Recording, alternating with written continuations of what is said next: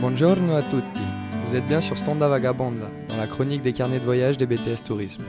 Aujourd'hui, nous allons, Cindy et moi-même, vous présenter une nouvelle facette de la ville de Bastia, son économie et son aspect maritime. C'est parti pour Bastia, maire d'une économie maritime. Effectivement, Florian, au cœur de tous les chemins maritimes de la Méditerranée depuis l'Antiquité, la Corse a vu de nombreux peuples défiler sur euh, son territoire. À plus ou moins long terme, ces peuples n'apportèrent pas uniquement euh, des rapports conflictuels. En effet, ils ont grandement participé euh, aux échanges économiques et commerciaux qui ont plongé la Corse dans le bain multiculturel du pourtour méditerranéen et ont de ce fait forgé ce qu'est la Corse aujourd'hui. Tout à fait Cindy. La Corse, une montagne dans la mer d'ailleurs. L'image reflète aussi bien la structure de l'île qu'elle en explique l'implantation humaine et les activités économiques associées. Euh, depuis toujours, les Corses ont eu peu de rapport avec la mer. En tout cas, au départ, il faudra attendre à peu près 1950 pour connaître une réelle transition de l'économie du sylvo-agro-pastoralisme vers d'autres modèles, type euh, tourisme. Euh, seuls les Cap Corsins, en l'absence d'alternative, sont contraints de faire avec la mer. outre le monopole du sylvo-agro-pastoralisme, la Corse développe aussi depuis l'Antiquité une économie sur les littoraux grâce au commerce maritime. Aujourd'hui, deux tiers de la population vit sur les littoraux. Alors, en parlant de littoral, euh, effectivement, on peut évoquer Porticardo, qui était le premier port de Corse. Euh, à l'arrivée génoise, seules quelques maisons de pêcheurs inhabitées euh, agrémentaient le littoral de l'actuelle agglomération. En effet, Cindy, dès l'appropriation génoise du site et sa transformation en capitale politique, le port va cesser de se transformer jusqu'à devenir le plus grand port de Corse.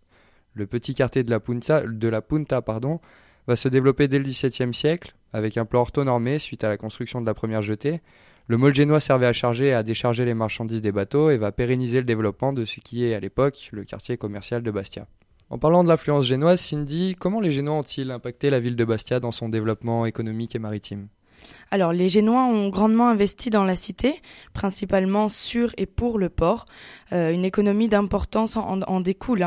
70 hein. euh, à 75% du trafic de marchandises en Corse transite à présent par ce nouveau port, dans lequel euh, des taxes douanières enrichissent Bastia. Donc, ce sont les Cap Corsins qui en assurent le fonctionnement. Sa situation géographique permet euh, l'exportation de l'agriculture en provenance de la plaine orientale, ce qu'on appelle le grenier corse, ainsi que du vin de patrimoine. Oui, et d'ailleurs, hormis les produits issus de l'agriculture, d'autres sont exportés. Des minerais sont extraits et envoyés directement en direction du continent. On a également du poisson et du corail qui sont exportés jusque dans les pays germaniques, ou encore du bois, par exemple le pain lariccio, endémique de Corse, qui permettait de construire de grands mâts de bateaux solides et surtout très droits, qui étaient très recherchés par les, Génois. D'ailleurs, en retour, euh, de nombreux produits manufacturés sont importés. Euh, il faut savoir que depuis Bastia, avec un bon vent, euh, la traversée vers Gênes ne prend qu'un jour en voilier. C'est donc une époque où le commerce maritime bat son plein, initiant le début de la fortune des grandes familles. Sur Terre, le port est composé d'environ 450 magazines, des entrepôts qui occupent tous les rez-de-chaussée des constructions littorales. Et hum, cette expansion urbano-démographique va s'accroître puisque l'activité du port de commerce et la présence du gouverneur sont des facteurs d'attraction énormes euh, qui permettent d'attirer les familles des villages corses mais aussi des ligures qui viennent de Gênes. Donc beaucoup de nouveaux habitants euh, arrivent et s'installent en dehors des remparts pour une nouvelle ou une nouvelle activité commerciale et enclenchent l'expansion de la ville. Cet, essor économique qui va donc induire une, grande industrialisation de Bastia, notamment dans la partie nord de la ville. On disposait à l'époque d'un site de hauts fourneaux dans lesquels on fabriquait des pains de fonte de fer. Ce site générait 450 emplois et à proximité s'installent plusieurs entreprises telles que la fameuse société Mattei fondée par Louis-Napoléon Mattei en 1872. Et en parallèle, c'était la construction des premiers HLM. Euh, c'est un moment très très important pour Bastia. Euh, l'extension et le développement de la ville a été rendu possible grâce au duc d'Orléans, euh, qui était fils héritier du roi Louis-Philippe et qui a débloqué 30 000 francs d'or pour permettre de réaliser les projets d'envergure. Au XVIIe siècle, ce sont près de 6 000 habitants qui vivent donc à Bastia, et on considère alors que c'est une grande ville pour son époque, et bien plus que ça puisqu'il s'agit d'un centre économique majeur de la Méditerranée. Exactement, Cindy. Et hum, la place Saint-Nicolas, d'ailleurs, va prendre euh, un peu la place d'un symbole dans le développement commercial et touristique de Corse. Euh, à cette époque, il s'agit vraiment du centre névralgique de l'activité de Bastia. De par sa taille et son aménagement, c'est l'endroit de référence choisi par les habitants pour les activités commerciales, sportives, musicales et autres. Mais depuis la naissance du tourisme au XVIIIe siècle, avec la venue des Anglais, le lieu, a aussi su s'adapter au développement économique, avec notamment l'ouverture de théâtres, euh, les premiers cafés, etc. Euh, agrémenté même de la présence du Cyrnos Palace, un luxueux hôtel situé sur la place de l'actuelle mairie, qui dominait la place avant d'être euh, détruit par les bombardements en octobre 43. Alors effectivement, et puis alors il ne faut surtout pas oublier de parler de l'influence génoise sur l'éducation à Bastia, euh, parce qu'effectivement les enfants des notables bastiais sont éduqués dans les couvents, à la mode de Gênes, car ils peuvent potentiellement reprendre les affaires familiales. Donc lors de négociations d'un contrat en Italie, on reste parfois jusqu'à une semaine. Donc sur place, il faut être capable de marchander avec les gens avec qui on est en affaires. Alors on doit pouvoir parler à table, avoir lu des livres, savoir comment se comporter. C'est donc la raison pour laquelle l'éducation et les codes sont appris dès le plus jeune âge. C'est ça, on adapte l'offre à la demande. La puissance économique dont jouit le, royaume de Gênes à cette époque oriente le développement de l'économie bastiaise.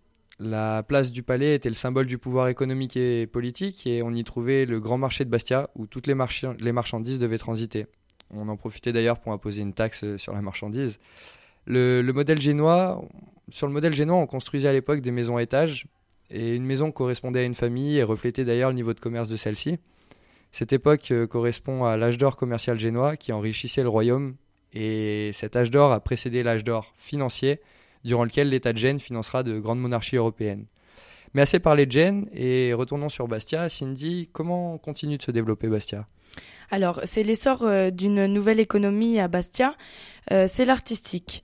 Au XVIIe siècle, on compte au sein de la ville 43 confréries, euh, toutes les religions sont présentes, et ces confréries sont la preuve d'une grande richesse, elles commandent et financent des œuvres d'art. Alors durant la période génoise, le commerce artistique avec l'Italie s'accroît. Hormis l'achat d'œuvres d'art, l'accueil d'artistes connaît un essor flamboyant et confère à la, à la Corse pardon, une nouvelle renommée artistique. Euh, ces derniers rejoignent Bastia pour venir y travailler, à l'image d'Ottavio Cambiaso. Bastia devient un lieu incontournable de l'orfèvrerie ou encore de la peinture. Par ailleurs, la création d'une école de peinture va nettement réduire le commerce artistique avec l'Italie.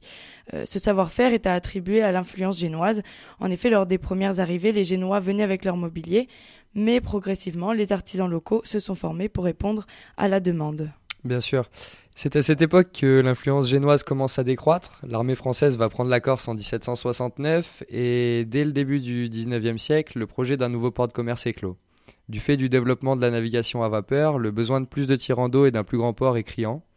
Un peu plus tard, les Bastiers perceront le boulevard Paoli pour faciliter la communication entre cette nouvelle partie de Bastia, mais aussi pour accroître l'activité économique en facilitant le transport des marchandises qui viennent du port. Euh, par ailleurs, le, Cap Corse Mattei, qui est devenu international, hein, notamment grâce à ses innovations en matière de publicité, offre beaucoup de débouchés à l'étranger. Euh, la Corse en offrant peu, pour sa part, euh, l'île connaît une grande émigration dont les protagonistes profitent de la notoriété du Cap Corse Mattei pour trouver du travail à l'étranger. Merci Florian, c'est la fin de cette émission et nous remercions bien évidemment nos chers auditeurs d'avoir écouté cette nouvelle chronique de Stonda Vagabonda, les, les carnets de voyage des BTS Tourisme.